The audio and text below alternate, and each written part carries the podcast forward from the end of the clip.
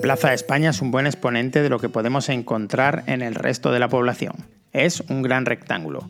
Por uno de sus lados cortos transita la antigua carretera nacional, frente al ayuntamiento. En uno de sus lados largos se encuentra la iglesia con sus soportales. Al otro un conjunto de edificios de cierto empaque con sello propio. Y entre todos forman un magnífico conjunto.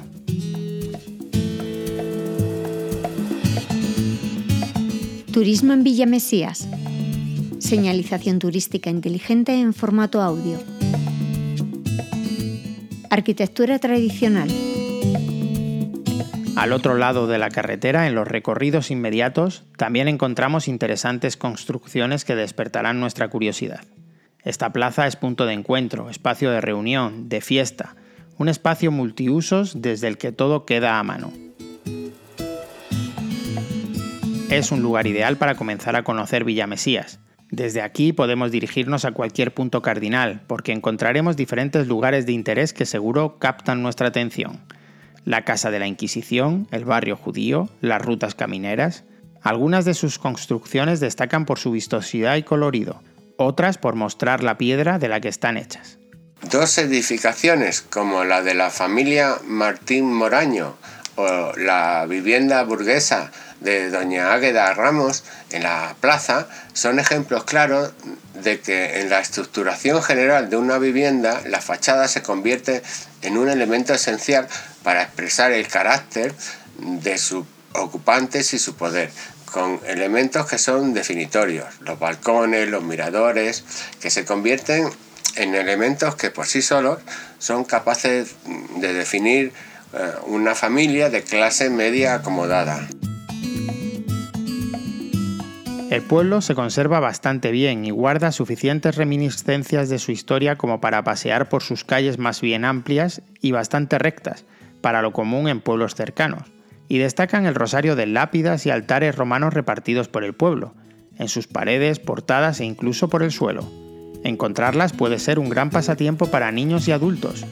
Aún vemos interesantes viviendas típicamente populares, de dos pisos, construidas con mampostería o ladrillo y cubiertas con teja árabe a dos aguas. El material que se utiliza en las viviendas es el granito y la pizarra. La mayor parte de las casas de la población eligen la piedra de grano para elevar sus construcciones, que es la piedra que más abunda. El tamaño de las casas denota una clase media muy abundante en la población. Buena parte de ellas hacen habitable la segunda planta y pocas presentan escasez de espacios o de medios.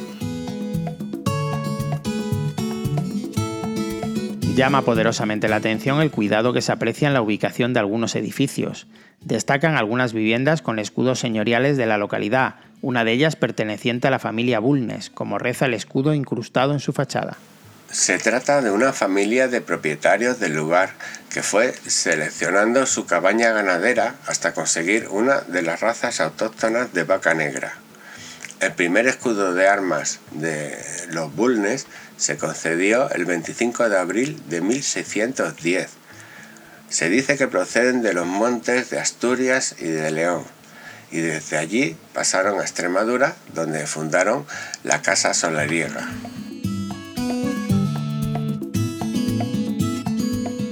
El curso fluvial rodea la población, por lo que muchos kilómetros de márgenes quedan muy a mano. Hay dos molinos, pero muchos más puntos interesantes aparecerán en nuestro recorrido.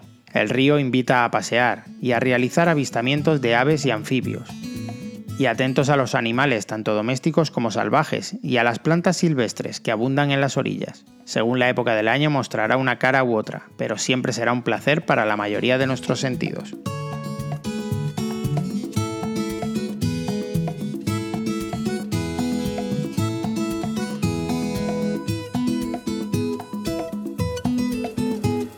Producción de Radio Viajera financiada en el marco del proyecto para el desarrollo de los pueblos inteligentes de la Junta de Extremadura y la Unión Europea, con la colaboración de Rutas por Extremadura y el apoyo del Ayuntamiento de Villa Mesías.